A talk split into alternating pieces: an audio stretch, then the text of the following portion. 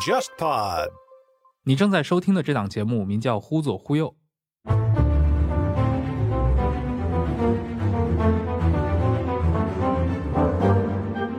这是一档兴趣广泛的文化沙龙类播客节目，试图为中文播客提供基于经验视角的话题和内容。欢迎你在微信或微博上搜索“忽左忽右”，你会看到一个名为“忽左忽右 Left Right” 的公众号。我会在每一期节目上线后，在公号上发布关于这期节目的延伸阅读材料，并与听众互动，期待你的参与。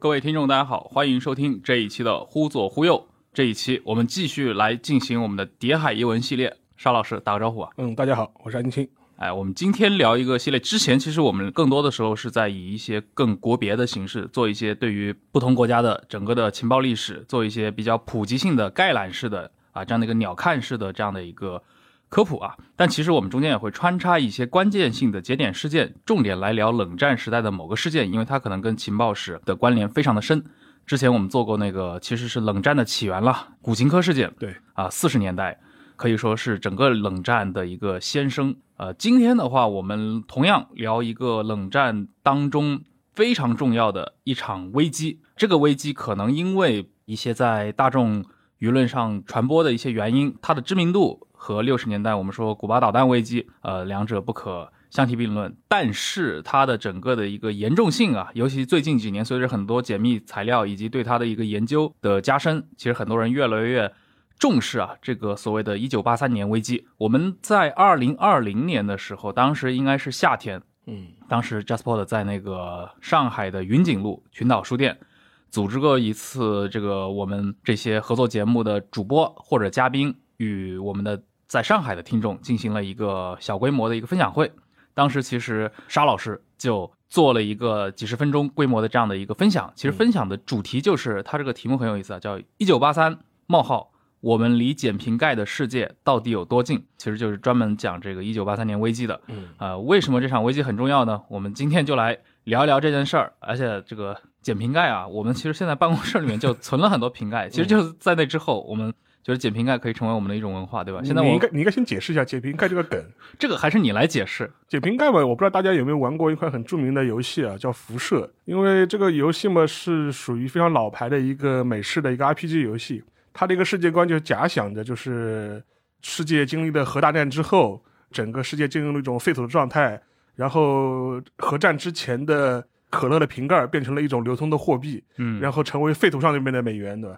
硬通货，大家可以用瓶盖来进行消费，然后来购买一些物资，所以这就是个梗儿。所以说说捡瓶盖，捡瓶盖，在这种文化里面就会被认为是一种预示着，就是说世界可能会遭遇类似像核大战之后的这种废土的世界的。对，它属于这种废土文化亚文化梗。所以我们当时去聊这个话题的时候，对吧？就是从这个标题里面，其实大家看得出来，就是大家与一个平行世界的，对吧？一九八三年可能就是擦肩而过了。我们可以幻想，假设有一个高保奇人士的一个嗯新的美剧，对吧？他幻想一个八三年之后的平行世界。其实这样的一个剧现在已经有了，是个波兰剧，就叫《一九八三》。嗯，他的这个未来畅想也还挺有意思的啊。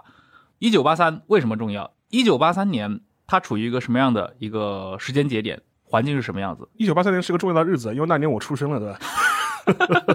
啊，这是开句玩笑话，就是说实际上一九八三年这个时间点，我们事后来看的话，可能会觉得它是一个平淡无奇的一年了。嗯，但是如果随着就是跟前面陈小良提到的，随着这些年的一些档案的一些解密啊，一些研究的深入啊，大家也就发现，可能在一九八三年前后，美苏冷战可能达到了一个。最高峰，或者是不亚于古巴导弹危机的这样一个危险的时刻。对，很多人可能认为，进入八十年代之后，似乎冷战的整个呃结局就在眼前，整个过程应该是比较平缓才对。对，但这个呢，我觉得更多是一种历史的后见之明啊，因为上帝视角嘛，上帝视角，你站在那个二零二二年回看那个 一九八三年，你觉得哎呀，你看离那个冷战结束也就不到十年左右嘛，对吧？但是如果你还原历史当下的话，你会发现整个事态的话，要比我们想象中严峻很多。当时有几个点大家可以值得关注啊。第一，一九八三年前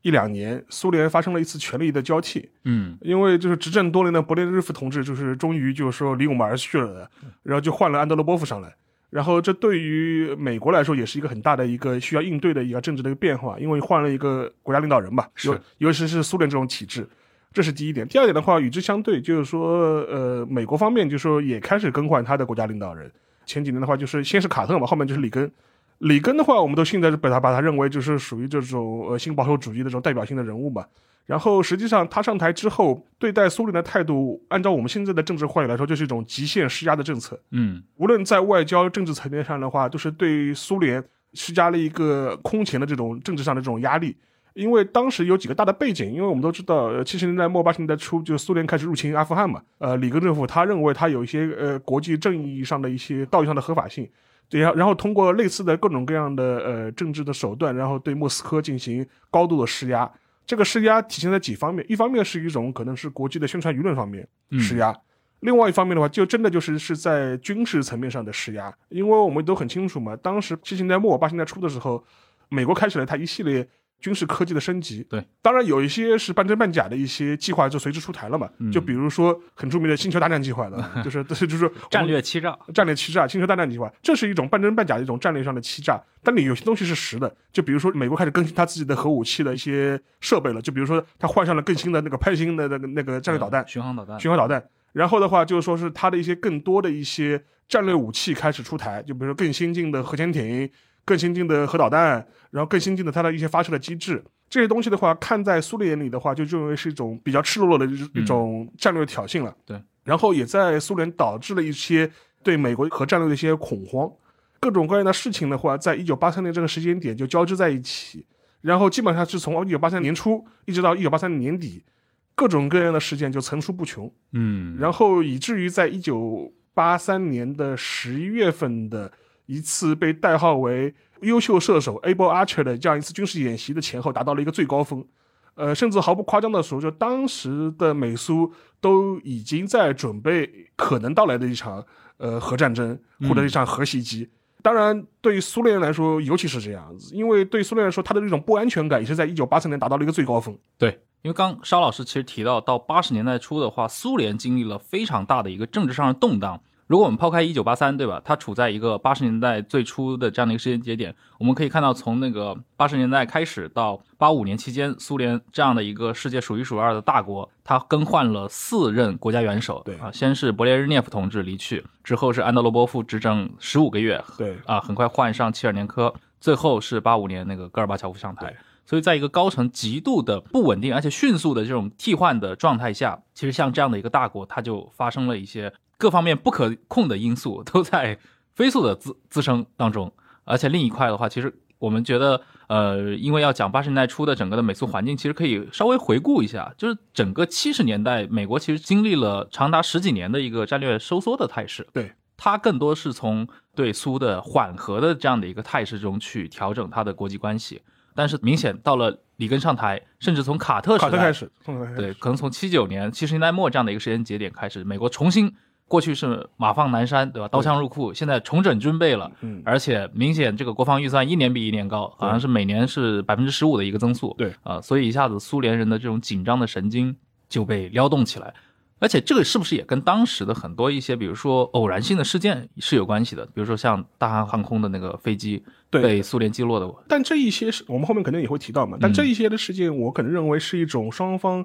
高度紧张对立的一个副产品，或者是一个带来的一个后果。嗯原因的话，就跟前面前面提的，还是就是是美苏的这种在战略上的一些攻守意味啊。嗯嗯，虽然就是说苏联就是发动了那个阿富汗战争嘛，但实际上面会导致苏联本身的话，它在国际的战略上层面上面反而是转入了一种守势嘛。先是它在外交上面就遭遇受了以美国为首的西方国家的强大的压力，而且甚至当时我们也都知道了，就是中美之间是属于蜜月期嘛。对苏联来说，它可能就面临了一个两线作战或多线作战的这样一个问题，对所以说它反而是进入了一种战略的一种呃收缩期。国防压力，国防空空前高涨，空前高涨对。与之相对，就是美国从卡特政府开始就开始由守转攻，嗯就是一改就是越战的时时期的这种美国的这种战略的这种收缩或者是防守这种态势吧，对开始主动出击。而且实际上我们也都知道，就是说从七十年代末八十年代初这段时间，美国的我们现在我们当然从我们角角度来看说，可以称称之为啊，这霸权主义行径就越来越多了嘛。最典型的例子就是美军就直接干预格林纳达的对军事行动，军事行动嘛。这类事情其实对莫斯科的刺激非常非常大，对，就觉得美国可能真的是打算要做些什么事情了，嗯而且真的会认为就是美国会凭借它的一些呃核武库的科技的升级啊，可能会对苏苏联采取一些先发制人的这种态势。实际上面，苏联的这种强烈的不安全感，从一九八零年代就已经开始了。嗯最典型的一个例子就是也跟我们这个主题相关吧，谍海语文对吧？实际上就是在一九八一年的时候，苏共高层就说是同意批准了一项针对美国的史上最大规模的一次谍报作战，嗯，然后当时就把它称之为代号叫瑞恩行动。对，然后瑞恩行动呢，它是一个俄国字母的一个缩写，它的全称就是指核导弹攻击。嗯这个一个所谓瑞恩行动的一个终极目标是要通过无所不用其极的情报搜集方式去判断美国或者西方阵营有没有对苏联采取先发制人和打击的可能。对，一旦有这种呃行踪，就要在第一时间尽早的通报给莫斯科，让莫斯科能够有所准备。所以说这一套东西的话，在一九八一年的克里姆林宫呃被通过，然后就正式由 KGB，我们就知道科克伯开始付诸行动了。是的，然后就开始动员了 KGB 在西欧、在美国的大量的潜伏的谍报人员和情报人员，同时还用了很多东欧国家的一些情报人员，就比如史塔西的一些情报人员，是的也在这个行动中发挥了很大的作用。而且这个行动本身呢，实际上它牵扯到的呃层面和人员非常非常多。而且这个行动有一个非常诡异的决策的机制，或者是一个报告形成的机制。瑞恩行动，它是一个对整个一个对美国、对西方核袭击的一个侦测的一个谍报作战、情报作战，但是它的产出是什么呢？它的产出是一个计算机程序。嗯现在我们从一些解密档案中能看到，就是说当时的克克伯居然真的煞有介事的用了一套我们现在说的所谓大数据的方法去分析苏联遭受美国袭击的这种可能性。嗯当时他用了一套计算机的一套程式，这个城市非常有意思，我可以大概简单的说一说，就是说他把美国的军备值设计假定为一百，这是一个对照值，苏联以一百为基准进行对照，它有可能是八十，有可能九十，有可能是四十五十。嗯然后克克伯的一个判定标准是什么呢？他说，如果苏联对比美国的力量的这个对比值高于七十，那就是比较安全的，就是美国就不敢对苏联采取一些先发制人的攻击行动。嗯但是如果这个值低于四十，就非常危险，就是觉得他就说美国他去可能就是对苏联采取先发制人的攻击，因为我们都知道核战略的第一点就是说是双方保持核平衡嘛。对，如如何保持核平衡，就是说都确保自己不会在对方的第一击里面就说是失去反击能力。嗯所以说他就会认为，如果低于四十的话，苏联就可能丧失核反击能力。这样美国的话就可以对苏联大胆的采取一些先发制人的袭击行动。虽然就是做了这样一个数值的一个判定的这样一个系统，然后它里面设计了几百项、上千项的变量 X 量，然后要求他们在西欧、在美国的情报人员去采集各种各样信息，然后把这些信息输入进这个电脑程序大数据里面，然后跑出一个所谓的数值，然后能够印证现在苏联是处于什么样这种阶段，是不是危险，是不是要采取行动？对我感觉这个行为非常像那种说军事参谋部门喜欢干的事儿，就是相信那个日本不是在二战末期，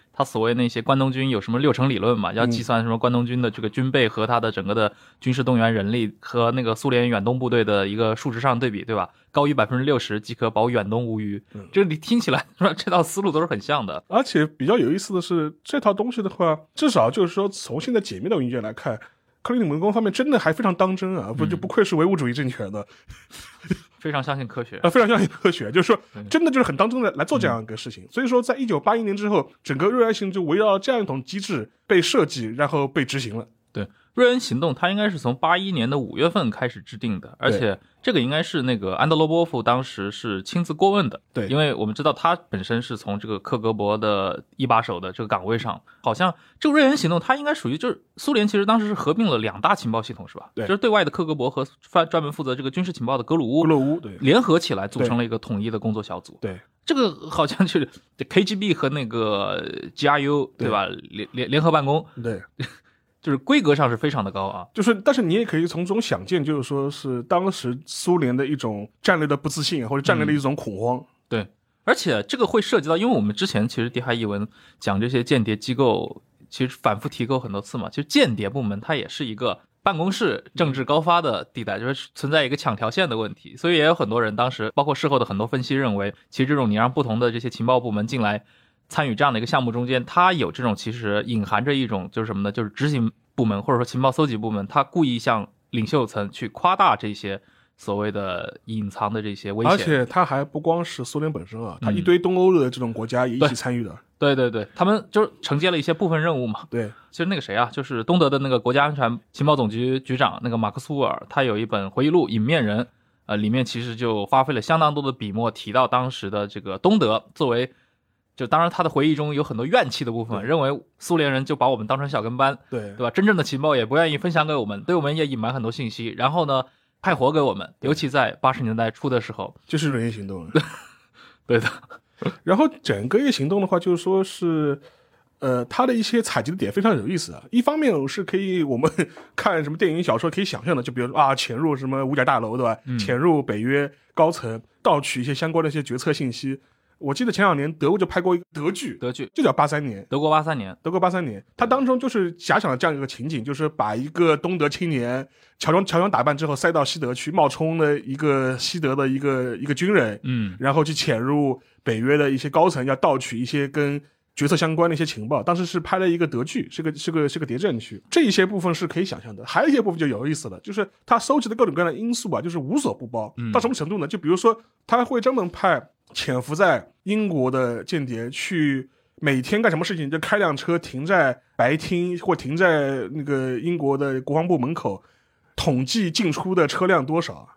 统计办公室亮了多少盏灯，嗯然后他会统计一个 pattern 出来，就是统计一个模式出来，然后计算出一个所谓的标准值，看看，比方说这几天是不是灯突然开多了，这灯路突然开少了，或者进出人嗯突然变多了，对。以此来判断一些可能有大行动的一些蛛丝马迹。是的，就包括还有一些，比如说监测到一些长时间的无线电静默呀，这些就是他们会有一套所谓的这个分析框架，认为哪些是潜在的冲突升级的一些行为的预兆。迹象，对，他甚至还会去调查，就是说是西欧各个国国家献血站的血量供给的多少，嗯，因为他会觉得，如果有大规模军事行动的话，可能会之前会大量的就是说是提高那个献血的这些比例啊，就是为大规模冲突做准备，就类似的这一些无所不包的一些社会的要素，它都会被计算进瑞恩行动的一些预测值，然后输入这样一个系统里面去。对的。而且我们可以看到，八一年瑞恩行动就展开了嘛，对，然后紧接着在这之后啊，可能几个月之后，比如说八二年就发生了这个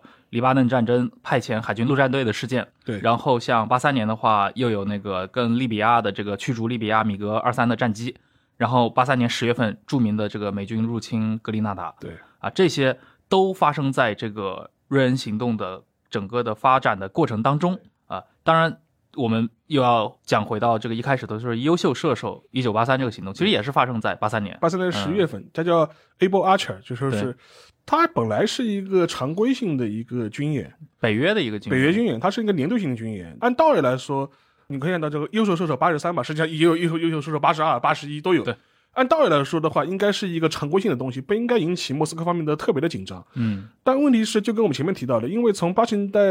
初以来，一系列的事情，就是说让苏联对里根政府的对苏态度就非常的担忧。最典型的例子就是八四年初的时候，当时三月份的一次公开讲演中，就是里根公开称苏联是邪恶帝国。嗯这个事情的话，实际上是一个带有非常指标性的事件，因为这对于莫斯科来说就就觉得对里根政府已经不抱有任何缓和啊或者转圜的这种幻想了。事后的话，就是有一个叛逃到美国去的一个克克伯的一个将军啊，克鲁金，但当时他就是回忆过这个事情，他就说这个演讲发表之后，就是安德罗波夫本人非常的震惊，嗯嗯，就觉得里根政府他是已经要下定决心要跟莫斯科彻底摊牌、彻底翻脸了。所以说，在此之后的一系列的一些对苏的行动，都会被解读为一种对苏侵略前的一些战略试探，甚至在莫斯科，呃，当时的很多的一些政要，呃，会把那一个时间点想象成一九三九年到一九四一年期间的这个时段。我们都知道，就是苏德战争爆发前的那段时间。更何况的话，就同样也是在三月份，一九八三年三月份，呃，里根在全国讲话中公开提到了那个星球大战计划。对这一点的话，对苏联来说是更进一步加深了他的战略的忧虑嘛？你觉得等于就是说你要打破从古巴导弹危机以后美苏之间的这种战略平衡，嗯嗯，然后是彻底抛弃了，就是说是从肯尼迪政府以来的美苏之间的这种战略上的默契，或者战略上的一种均衡的这种状态。对就是是无异于是对莫斯科公开的宣战，就是哎，比如说从美国的角度，比如里根他这么做，对吧？在上台之后啊，当然他的这种对苏外交的突然强硬，这个是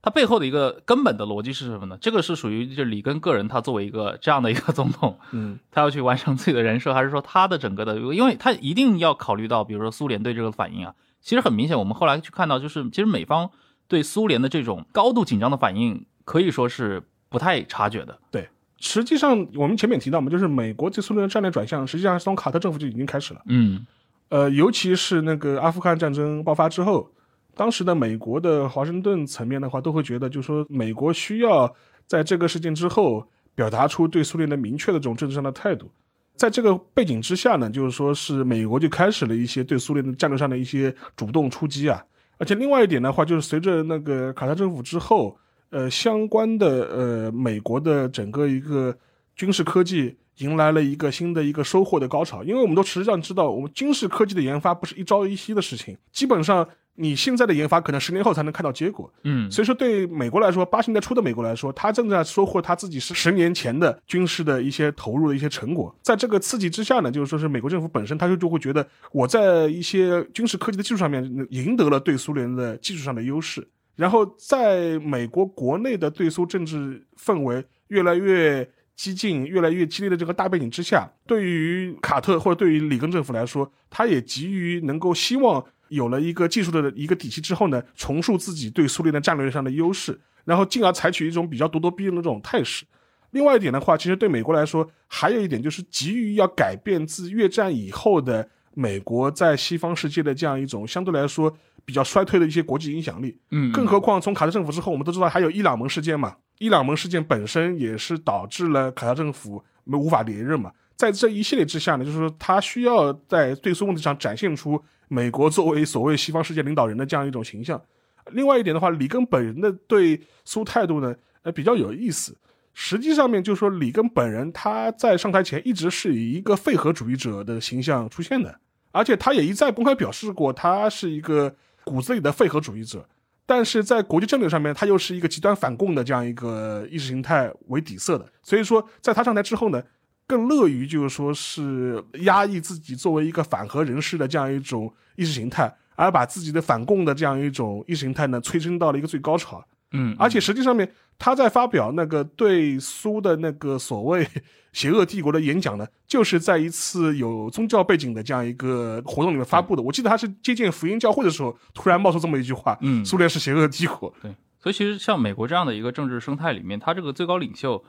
的个人的一些作风，其实很多时候会参与到，就是作为一种偶然因素去影响这种。而且实际上就跟前面陈亮讲的，就是现在事后来看的话，其实当时的美国并没有想到苏联居然是这么的怕自己。嗯而且是这么的恐慌，而且实际上面，在一九八四八五年之后，有一些相关的情报流到华盛顿之后呢，华盛顿对此也是保持一个非常怀疑的态度，就觉得这是不是苏联人放的假情报？嗯，苏联人怎么可能这么怕我们？嗯哎，当时比如说有了优秀射手八三的这样的一个大型的军演之后，苏联方面他这个战争核危险到了一个什么样的地步？呃，应该这样讲，就是说是先讲那个优秀射手八十三这个演习，优秀射手八十三实际上是整个大规模北约演习的一部分。优秀射手八十三这个演习本身的时间其实并不长，嗯基本上就十一月初的一个礼拜左右时间。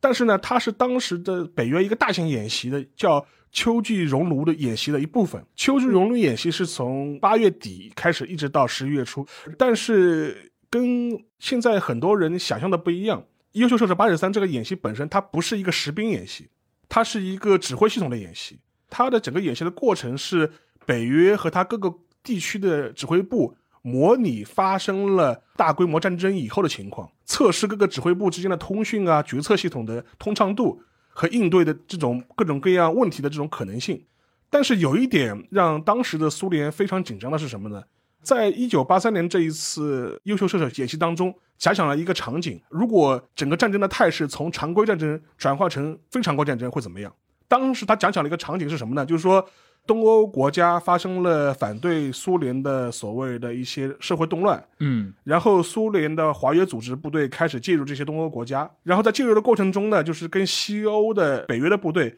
在边境地区发生了冲突，嗯然后冲突扩大，导致了前线的大规模的这种战斗的这种状态。同时呢，华约部队开始利用自己的装甲部队的优势，开始向西欧平推。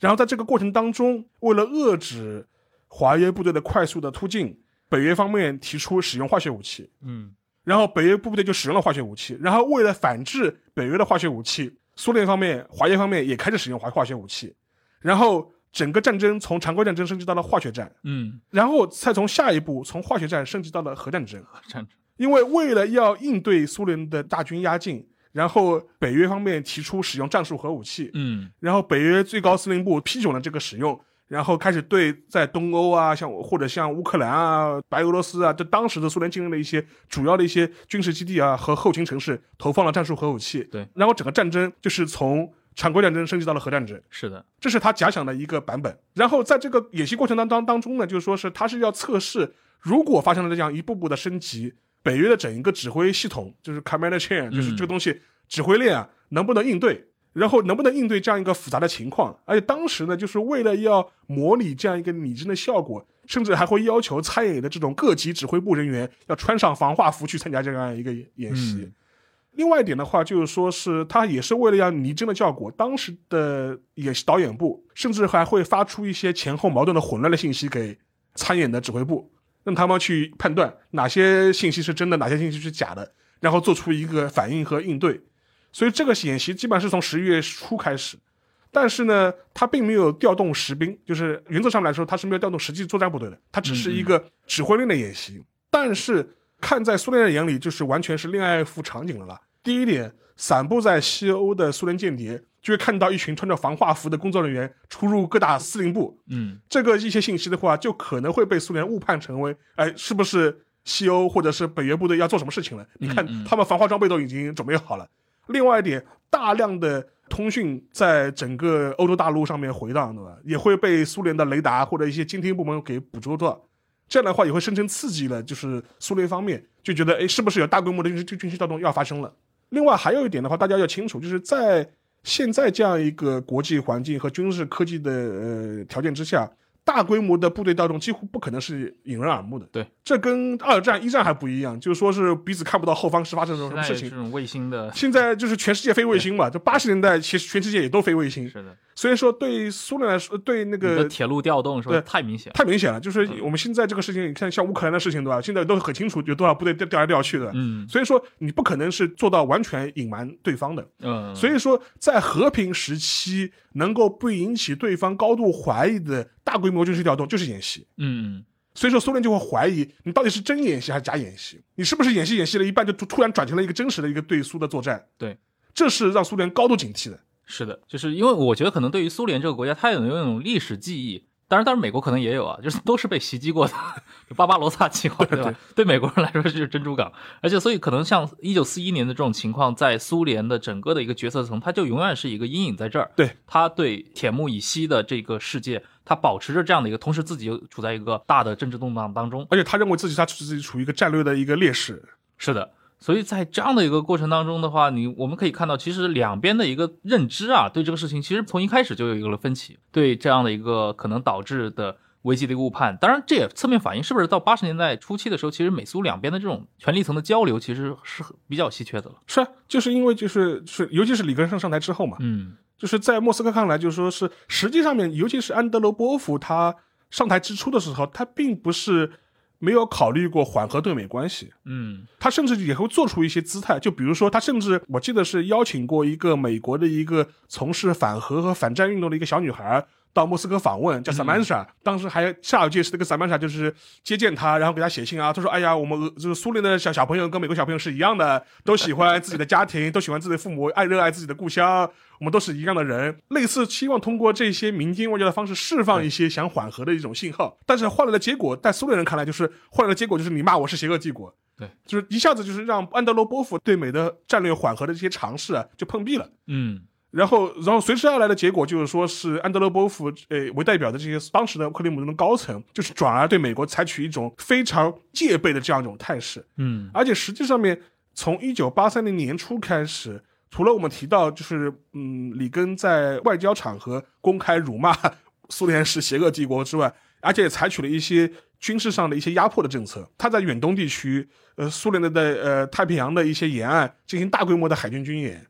然后与此同时。大量的呃高频度的一些抵近侦察的行动，也在苏联的整个国境发生。所以其实从苏联的视角看起来，到了一九八零年以后，对，他们最担心的那种疯狗领导人终于出来了，终于出来了，就是里根。就是你可以这样想，就是如果换在呃现在的语境的话，对当时的苏联领导人就觉得里根不亚于创普的人物，而且实际上面我们也可以解释嘛，同样也是发生在一九八三年，也就是我们前面提到的优秀射手之前，在一九八三年的九月一号的时候，大韩航空零零七对，在苏联境内被击落，击落对，它是本来是从那个阿拉斯加飞到首尔的，对结果在飞行过程中发生了偏航对，就飞入了库页岛，飞进了苏联的领空，然后被苏联防空军的那个飞机击落了。是的。导致机上了两三百个人乘客全部死亡，无一生还。这个事情反正也是一个历史疑案啊，好像我小时候是在那个 Discovery 的那个纪录片里面看到这个。对，这个这个这个事情发生之后，就是说是里根政府在第一时间咬定苏联是蓄意击落这架飞机，造成了大量的人的死亡。在美国的鼓动之下呢，全世界也发生了大规模的反苏的一些相关的一些游行啊，或者抗议的一些活动。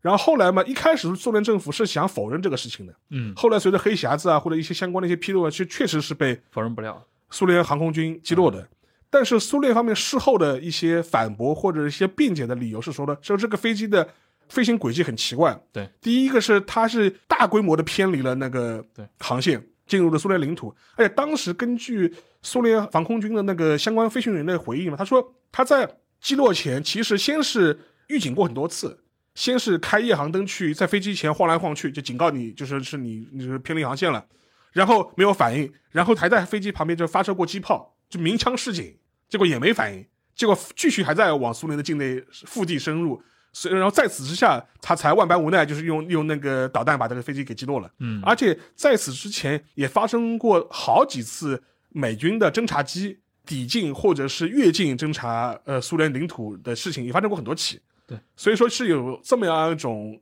历史背景之下，所以说从这个角度来说，美国呃痛骂苏联人是是刽子手、谋杀犯。但是实际上，美国人自己手里也不干净的。你没有你这样长期的这种抵近侦察或者这种战略压迫，苏联的防空军也不会这么反应过度。就真正高度紧张的也是苏联这边。对，而且在整个的这种，因为我们知道，刚刚沙老师介绍过了嘛，在八三年这种危机当中，其实有很大程度上，这种战争可能会潜在的战争风险会从一个常规战争。上升到一个化学战争，最后上升到一个核战争。但我们知道，像美苏两国，他们整个在冷战时代的整个核战略是有非常不一样的地方的。像苏联，它重点投入发展的是它的这套洲际弹道导弹的体系，迅速打击，然后精度高，但是它是一个固定发射。当然，苏联也发展自己的二次核打击能力，但是在二次核打击能力上，尤其是所谓的叫潜射弹道导弹这块的话，美国的优势是非常强的。而且美国它是从先发制人的这种呃核打击出发，然后到这种覆盖。潜射弹道导弹的二次核反击能力全面发展，所以整个苏联在冷战时代面临的那种核压力和美国面临的那种压力，两者是有很不一样的地方。到了八十年代初，这种压力绷紧的态势下，苏联能够做到的一些，他们可能会面对一些呃核方面的威胁，他们所面临的这种应激反应，其实是要非常难以预测的。这个也是整个一九八三危机带来的最大的一个不确定因素。相对来说，在整个八十年代初的这样一个过程当中呢，对苏联来说，很大一个原因就跟前面小脸提到的，它整个一个核战略体系，或者是这个核武军武的这样一个体系，跟美国比的话有差距。因为就前面美国在八十年代初，除了它自己的一些潜射啊，或者是战略轰炸机的一些技术优势之外，它的一些战略导弹能力也得得到大幅度提高。前面也稍微提过了一句，就是在八十年代初的时候，潘兴二开始投入实战了。对，导致什么结果呢？如果美国是在欧洲的境内或者在中东地区的一些基地发射潘兴二导弹的话，对苏联来说，它大概只有六到八分钟的反应时间。这一点的话，就是对苏联的战略压迫到达了一个极限。潘兴二是中导啊，中程弹道导弹，所以这个也是八十年代非常重要的一个话题。后来在一九八七年的时候，美苏两国签署了所谓的中导条约嘛，这个直到前几年还被拿出来说。而且实际上面，虽然人人都知道核战争的结果有可能是互相毁灭，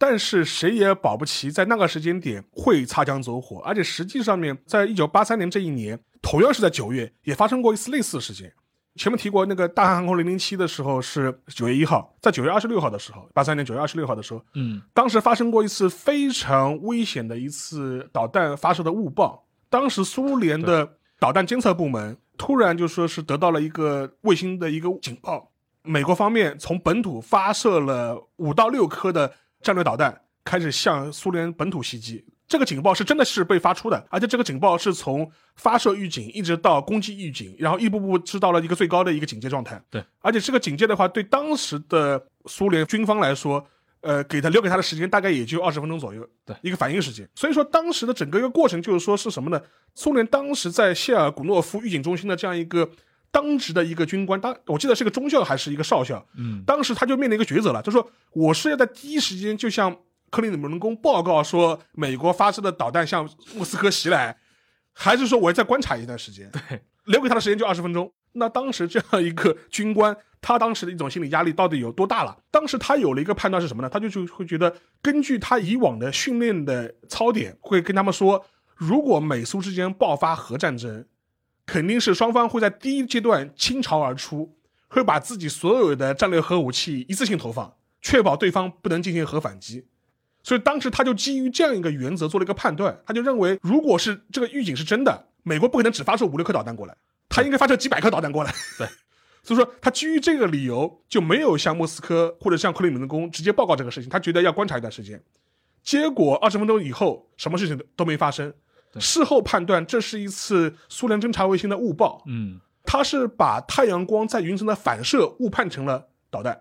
所以说这个事情就这么过去了。但是事后你可以想的话，是个非常吓人的事情。是的。当那个 BBC 采访过他，他当时在采访里面其实提到过嘛，说其实没有一个超过五成的把握，对。这个东西到底怎么样，他其实就是在赌，对。因为他当时说过，觉得自己在坐在一个滚烫的油锅上面嘛，对，就完全愣了，因为出现的是一个他的同事们或者他的前辈从来没有经历过的一个状况，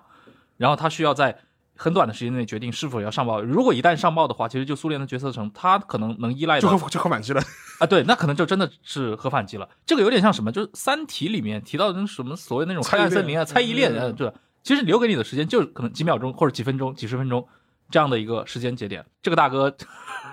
所以我觉得一九八三年发生这个事情，对于中国人来说是一个很吊诡，因为从我们的一个历史赶上，对吧？八十年代开始欣欣向荣，八三年还严打整治、对厉行整治社会风气，对对对然后开始这个改革开放嘛，对，欣欣向荣。你一想，另一面他妈人类遭遇了一场比古巴导弹危机他妈可能更严重的这因样的一个危为因为。因为这里呢就很奇怪，就是这里就是这个军官他是在二零一七年的时候已经去世了，嗯，但他非常好玩。我们事后来看，他实际上面他是某种程度来说，他是挽救了人类的命运嘛。对。但是事后他是被撤职的，嗯，因为站在苏联的角度来说，你没有坚决执行命令，如果是真的，那我们就完了。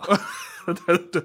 他是被撤职的，嗯等于说提前让他退伍了。嗯，你想想看，一九八三年的九月一号发生了大韩航空事件、误击落事件，然后九月月底的时候发生了一个战略导弹误判的事件，嗯，然后在两个月后的十一月份发生了所谓的这个优秀射手的显袭。你可以想象一下，当时的苏联莫斯科克里姆林宫，他的神经有有多紧张。高度紧张。所以说，在这样一种背景之下，其实对苏联人来说，就面临一个问题，就是说是如果发生类似像九月二十六号这样的一个战略误判的这样一个导弹误判的这样一个事件，嗯就这次是个误判事件，万一是真的呢？对，那我肯定要第一时间及时反击啊！就是对，而且另外一点的话，从战略的平衡角度来说，对苏联来说，他也很担心这个这类似的事情被西方查知。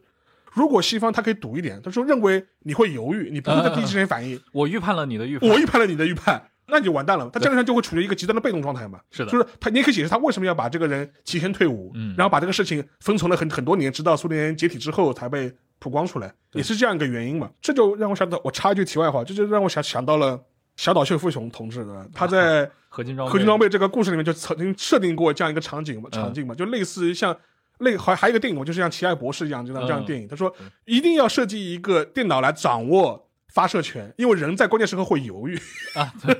人性不可信赖啊。人性不可信赖。但这一点的话，你也可以反映过来，就是说是像那个为什么像苏联政府或当时的苏联决策层会把所谓的战略决策希望寄托于所谓类似于大数据运算的这样一个瑞恩系统的这样一个程序，嗯，来告诉我苏联是不是处于危险，我是不是要高度戒备。听众朋友们，新年好！杯弓蛇影以麻将中的花牌为灵感，与小普酿造合作，为大家带来了梅兰竹菊系列红葡萄酒。欢迎微店搜索远东播客贸易公司进行购买。JustPod 祝福各位新春愉快，虎年常有好酒相伴。哎，其实我们刚才也提到了嘛，就是冷战历史上这类的危机当中最有名的一个是古巴导弹危机。对，那有专门的这个社科文献也出过那个叫《午夜将至》，对吧？你听它的那个名字，对吧？走向午夜，这个人类最黑暗的时刻，这也是擦擦肩而过。但是我私底下跟沙老师你聊天的时候，包括不只是你自己的想法，其实很多研究八三年危机的人都认为，其实八三年的这个情况比六二年要危险很多。对，你觉得两者比较一下，它的更危险的一个点在哪？因为古巴导弹危机的话，它虽然很危险，虽然剑拔弩张，但是当时双方的最高领导人都是理性的，嗯而且双方领导人都意识到这个事态可能的后果。为什么这么说呢？因为对当时的赫鲁晓夫或者是肯尼迪来说，都很清楚整个战争如果爆发了大规模的呃攻击或者战事态升级，有可能会带来的一些影响。嗯嗯嗯，而且实际上面还有一点很重要的一点是什么呢？就是当时的白宫和克里姆林宫之间是保持热线联系的。嗯双方决策层虽军队在前线剑拔弩张，但是最高领导人还是有比较通畅的通讯渠道，可以传达各自想法的。我可以举个例子，嗯在当时的整个沟通过程当中，先是赫鲁晓夫曾经发过一个电报给肯尼迪，嗯嗯第一封电报措辞非常严厉，大致意思就是说你必须撤走包围古巴的舰队，然后我们的舰队还是会驶向古巴，对？你不能不能干预，如果你们一旦采取武力方式干预的话，我们就跟你干到底，是一个措辞非常强硬的一个电报。然后隔了大概不到一个小时，赫鲁晓夫又打了一封电报过来，是他以个人的名义打了一封电报过来，大致的意思就是说，口气跟第一份完全不一样。第二份语气就是说是啊，总统先生，就是我跟你都是打过二战的二战的人，我们知道战争带来了什么，啊、嗯是毁灭啊、死亡啊，各种各样很悲惨的事情。所以说，我们觉得就是说，我们还是应该以一个比较理性的态度来面对这样一个事情。嗯嗯我看过当时那个相关的那个谁的回忆，那麦克拉马拉的回忆，就是当时的肯尼迪的国防部长麦克拉马拉，他有个回忆，当时在场的时候还有当时的美国驻苏联大使，当时肯尼迪就问这个问大使，他说我到底是以回应第一份电报还是回应第二份电报？嗯，结果大使后来就回了一句话说，我建议总统你回应第二份电报，第二封第二份电报。我觉得就是第一份电报是他作为一个苏联领导人他的一种政治姿态，对。第二份电报是他自己真实的想法，所 以政治里面这种读空气也是很重要的。但是正是在这个情况之下，就肯尼迪也好，或者是赫鲁晓夫也好，嗯。双方都不是疯子，这是第一点，都是理性的决策决策者。第二点，他们很清楚决策的后果是什么。嗯然后第三点的话，他们在那个时间点的话，其实很大程度上来说，反而是各自在压抑各自阵营内部的一些激进人士，甚至一些比较激进的军方。嗯嗯与之相对，另外一个对应的例子，在美国阵营里面，那个李梅嘛，就轰炸东京的那个主导者。对，当时他是美国的空军总司令嘛，嗯，然后当时他的态度就是我们可以炸平古巴，对吧？另外一方面，赫鲁晓夫也在某种程度上来说是在安抚，就是苏联的内部的一些军方的一些强硬派或者激进派。嗯所以说嗯，在这种情况之下，第一，双方都是理性的决策者；第二，双方都非常清楚后果会是怎么样；嗯第三，双方能够保持沟通，嗯而且是及时的沟通。对。所以说，对于化解整个危机呢，是起到了很关键的作用。对所以说虽然当时剑拔弩张，但是当时的领导人之间都非常清楚后果是什么，就是整个事件其实是在肯尼迪和赫鲁晓夫两个人的控制之下，控制之。下的。嗯但是，一九八三年这一次危机就不一样了，嗯因为一方面我们可以讲到，我们前面讲了很多苏联方面对美国的恐惧，或者当时遭受核打击的恐惧，这是这是其一，等于是苏联放大了自己的恐惧和不安全感。对，但是对白宫来说，完全没有意识到这个事情有多危险。嗯就是恐怖的地方，就是说双方的一种摩擦或者是一种冲突是在不知情的情况下发生的。对，更何况由于里根上台之后的一些对苏联的这种战略上的一种咄咄逼人的那种态势，直接导致双方没有直接的沟通管道，嗯双方都无法预判你的预判，不知道你的战略的底线是什么。对，所以说这一点的话，就是一旦出现了一些战略上的预判或者是误判，就有可能会导致一个完全不可控的结果。嗯所以说，从这个角度来说，呃，双方保持战略的透明，或者是有最高层有直接沟通的渠道有多重要，在这个一九八三年这个事情就能反映出来了。这个我不知道，就是可能我们的听众很多也会有印象啊。这个去年九月份，对吧？《华盛顿邮报》也发过一篇 类似的报道，嗯，对吧？美国这个参联会那个主席，对吧？马克米利都通共了，对，也联系了当时就是咱们国家的，对吧？那个联合参谋部的参谋长，对，然后。表达了一个就是美国是稳定的，不会向中国发动袭击。有袭击的话，会提前告知中方。这个也是在当时应该还是在川普在川普时期，对川普时期。哦，当时发生了那个国会国会国会国会事事件之后，对，其实他当时流露的就是一个在川普时代，你看美国的民主社会进入到一个有点无序状态对的情况之下，你发现这些军方的高层反而走向一个比较理性的，就他们是试图是摁住这个不可控因素的。而且甚至你从这个角度来说，就是当时。那个参谋总长他那个行为，他也是逼得没办法了，就说是因为他也没什么管道，就直接通过方式向我方表明，就是啊，我们肯定不会采取什么过激的这种军事进攻行动的，就是就是期待你们不要误判。是的，是的，期待你们不要误判。所以其实你看，直到今天，对吧？呃，已经跟八十年代过去了四十年了，对，这种误判的危险依然存在。而且实际上面对当时的演习来说呢，实际上面优秀射手 Able Archer 这个演习，它是每年都会发生的。嗯。所以说，在此之前的演习当中呢，因为会发布各种各样的命令嘛，啊，我们要我们要动员这个部队，动员那个部队，发射这个导弹，发射那个导那个导弹。所以在之前的演习历次演习当中，包括八三年这次演习，就是北约方面在发表命令之前，他都会加强个演习一个前缀，对，就是担心如果这个些信号被苏联方面捕捉到了，要让对方知道这是演习，它不是一个真的命令。因为如果这些东西被苏联方面监听到了，或者是情报方面查知了，苏联方面当真了，就那那就完蛋了。对，所以说他也会加上一个字（括弧演习）啊，（括弧演习）。但是在一九八三年这样一个时间点，看在苏联的眼里，他就不知道你是真的还是假的。对，你是真演习呢，还是以演习为掩盖的一些真实的军事调动？嗯，或者是一些进攻的一些前奏。而且整个六十射程演习当中也发生了很多的意外，当中比如。在演习的最后两天，就是整个演习的规模从常规战争转化成核战争的这个时间点，对苏联来来说是一个最担心和最害怕的这样一个时间点的时候，呃，美国方面的无线电突然静默了一个小时啊，对，这个时间让莫斯科方面就非常的高度紧张，就不知道发生什么事情了，头皮发麻，头皮发麻。然后同时呢，就是说是在这个演习的最后两天，正好也是北约方面突然就是下令他在。西欧的所有军事基地加强军事戒备，嗯，这个看在克克伯在散落在西欧的间谍眼里呢，也是一种非常不寻常的信号。对，但是后来事后证明说，这些高度戒备的这种命令跟演习本身没有关系。为什么呢？因为当时刚刚发生了贝鲁特军营爆炸事件。嗯，当时美国海军陆战队在贝鲁特的军营被炸了嘛？对，死了两百多个海军陆战队。上次我们提这个以色列，啊，对，提到这提到这事，就是。这个是发生这个事情之后，所以说当时的北约最高司令部下了个命令，说啊各个军营要提高戒备。嗯，但这个事情跟演习本身没有关系。嗯，但是看在莫斯科眼里，或者看在 KGB 这些间谍眼里，就觉得是这是一个非常规的一个呃信号。所以说这些事情本身的话，实际上最后两天的话，让莫斯科方面是神经高度紧张。嗯，紧张到什么程度呢？苏联华约组织在东欧的所有的这个战备机场都是进入一级战备，嗯，然后所有的战机都是要挂弹停在跑道上面，就随准备随时起飞，嗯，然后苏联的就是波罗的海舰队的核潜艇就提前出港，然后是潜入进那个北极的冰盖下面，就随时准备就是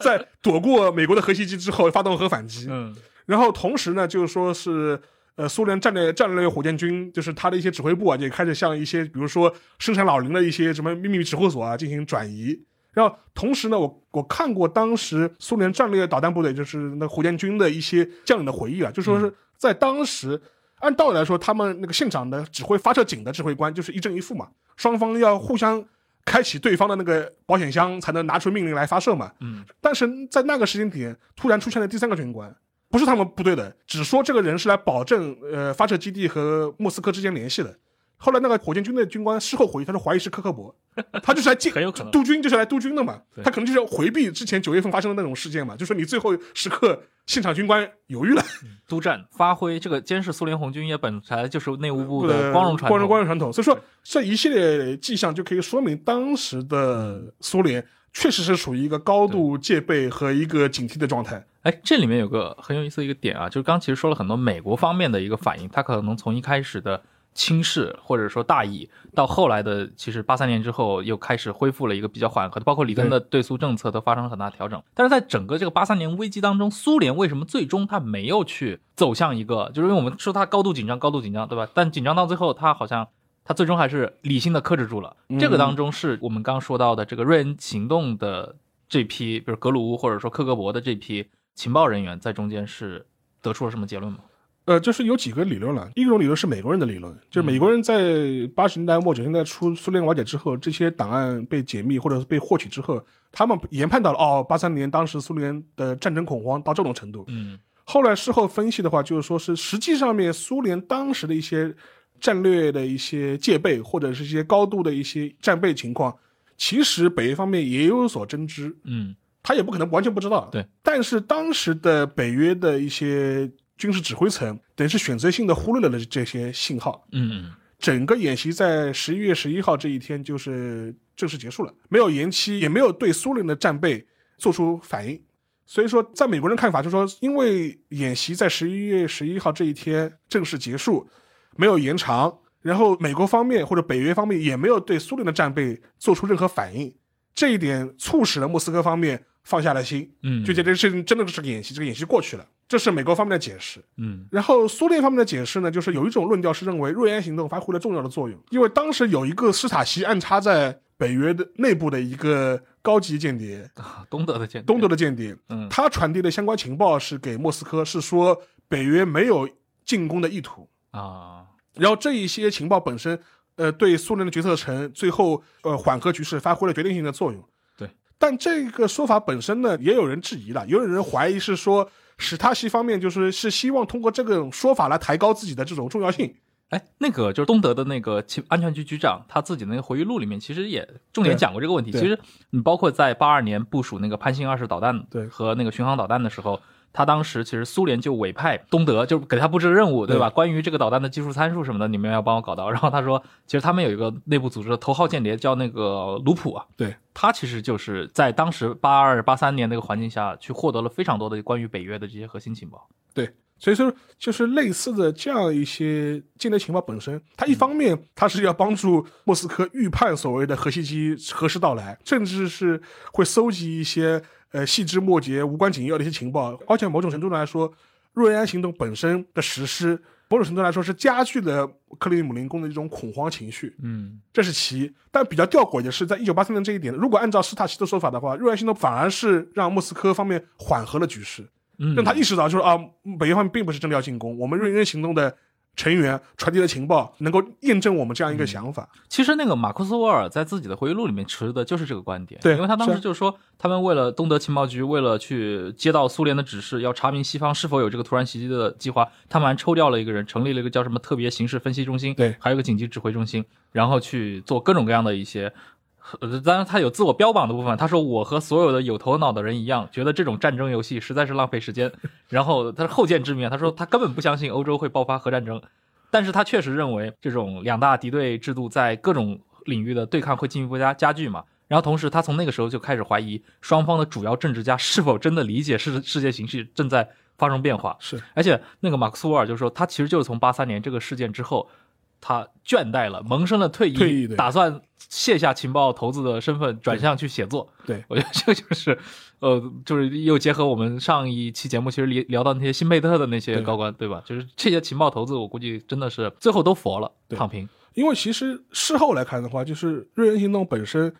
呃，也被很多人事后的诟病。因为现在能看到的一些资料都显示，就是瑞恩行动从八一年正式执行开始发动，嗯其实到一九八五年之后就基本上已经偃旗息鼓了。对，而且实际上一九八五年之后的话，就是说是，呃，很多人对瑞安行动的效率啊、成效本身就提出了相当大的质疑。嗯事后很多人会认为，瑞安行动的发动本身反而是为了佐证苏联的方面的一些某些人的战争担心，嗯就说是就类似于这领导已经下做决定了，你要找的证据来佐证领导的决定。就是很多人会把瑞安行动归结成类似这样一种东西。嗯。所以，哎，你刚说了前两种推测，对还有新的一个关于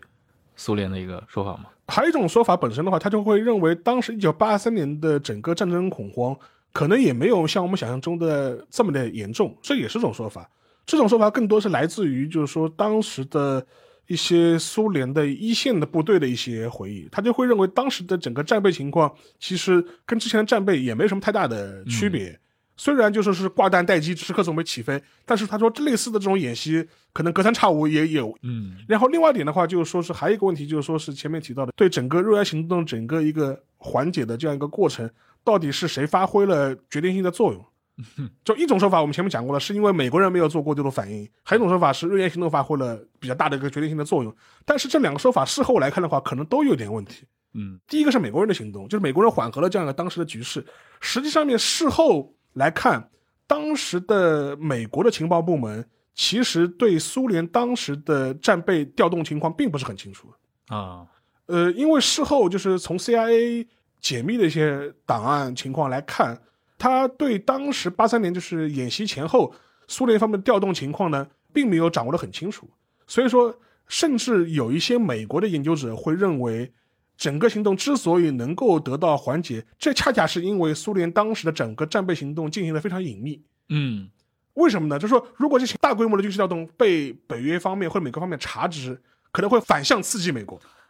就所以你你要干嘛？就跟我们前面讲的，这个整个猜疑链就会无限延伸下去了。所以在这种大的事件当中，其实不可控和未知是最危险的。这个说到这个，其实我们可以讲一个插曲啊，就最近应该是国内刚刚出版了一本新的书，嗯。关于间谍历史的，嗯。就叫《间谍与叛徒》嘛。改变历史的英苏谍战，对。那个主人公其实就是奥列格·戈尔基耶夫斯基，对，他是直接当事人。没错，他直接就是因为关于在这个所谓的优秀射手八三的这个演习，在苏联方面的一些可能潜在变成一个战争途径的解读，这些信息其实他就是深入的参与深入参与的他一直是等于是原厂的间谍嘛，对那个给军情六处军情六处提供提供情报的对，他也是一个克格勃的上校是吧？对。啊、然后是驻伦敦的一个克格勃，对。当然，后来他到八五年的时候，好像是这个身份暴露了。对我们站在苏联角度来说，他当然是一个 double agent 或者是一个叛徒的。但是这一类角色本身的话，他在像这样的场合下面，反而会能够发挥出一个对信息传递者的角色。对其实非常有用，需要这样的人。需要这样的人，非常有用。在打破一些战略的误判或传递一些信息的情况下，你反而是需要类似的这样的人物。对那我们刚其实说了非常多的关于这场演习以及前后那个从七十年代末到八十年代前几年美苏之间的这种极度紧张的这样的一个外交关系，同时它引发的这样的一系列的连锁危机。但是好像从八三年开始啊，经历了这次重大的主要是几场误判以及这样的一个优秀射手。呃的演习之后，美国方面陆续的里根政府开始收获到一些比较细节的关于苏联方面反映的一些情报，那些情报好像有点出乎他们的意料。在此之后，好像里根的整个的一个对苏政策发生了一些比较重要的，或者是很大的一个改变，就是后来我们在历史上看到的，对吧？进入一个重新又接触的这样的一个形态了。就这块是怎么发生的？呃，实际上美国知道莫斯科方面对美国的这种战争恐慌，实际上也是在八四八五年之后，主要理由就是有一批呃克格勃的一些相关的一些间谍啊，就是叛逃了嘛，嗯，就带去了很多相关莫斯科方面的一些决策的上面的一些情报，然后也让华盛顿方面就是重新来判断一下美苏关系处于什么样的一种阶段和状态。另外还有一点原因就是说是当时的一个经济背景的大环境，嗯呃，因为在七十年代之后，美国尤其是西方的经济呢走出了一个低谷，嗯，就开始进入了一个段比较黄金的一段复苏期。呃但与之相对，苏联的经济是走下坡路，呃，马上就要吃不饱饭了，马上就吃饱饭了，主要也是跟能源市场有关系嘛。对，能源市场有关系，所以说两者的话，在经济上面的话，就一上一下就显得非常非常的明显。嗯然后又配合着他们获取的莫斯科内部的一些嗯对美决策的一些恐慌性啊，或者一些判断，也验证了华盛顿方面似乎要重新调整我们对苏的一些战略的判断。苏联到底是一个在他们看来咄咄逼人、必须极限施压的一个所谓的一个侵略者，还是一个实际上面它内部已经是千疮百孔，嗯，然后整个是已经是一个摇摇欲坠的这样一个政治的一个实体。在八三年以后，随着一些情报的获取或者一些整个经济环境的判断，他们可能认为是第二种的情况越来越大。嗯既然你是第二种的话，我们就采取一套完全不同的方式来来应应对你。嗯然后与之相对的话，就是说在在整个东欧对苏联对对对这些东欧国家的控制啊、掌控力的下降，也导致了里根政府采从此之后采取了一套更强调政治手段的方式来进行呃攻心作战 或者是心理作战。嗯然后，而且事后甚至有很多分析家认为，就是说从八十年代初开始，尤其是里根政府开始采取的一些对苏的极限施压，就是心理作作战的一部分。嗯就是要通过这些方式把你逼到一种自乱阵脚的这种状态。呃，当然这是一种分析啊，或者是这是一种观点，嗯，但你事后来看的话，你后见之明来看的话，似乎也的确是按照这样一个剧本在走，说得过去。说得过去。嗯嗯，好玩的商业财经不该只关注股市期货和大公司动态，也不是只有算法、赛道和创业，我们的日常其实就是经济生活。JustPod 推出全新播客《星期日接线员》，我们尝试用简单的语言将复杂的经济现象抽丝剥茧。